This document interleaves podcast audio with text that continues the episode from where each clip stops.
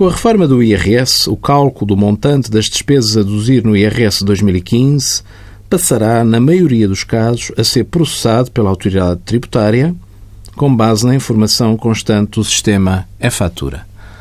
Assiste-se, nos últimos tempos, a uma preocupação dos contribuintes em verificarem se todas as suas faturas e despesas passíveis de aproveitarem deduções à coleta se encontram registadas e validadas na página pessoal do Portal das Finanças. A crónica de hoje quer alertar que, pese embora essa preocupação deva existir, existem limites às deduções à coleta nas despesas gerais familiares, nas despesas de saúde, despesas de educação, despesas com imóveis, entre outras. A estes limites parcelares existe também um teto global que consta do artigo 78 do Código do IRS.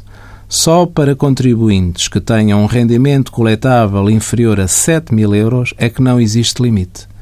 Para aqueles contribuintes que tenham um rendimento coletável superior a 7 mil e inferior a 80 mil euros, o limite resulta da aplicação de uma fórmula matemática algo complexa. Para contribuintes que tenham um rendimento coletável superior a 80 mil euros, o limite é de 1000 euros. Envie as suas dúvidas para conselhofiscal.tsf.occ.pt.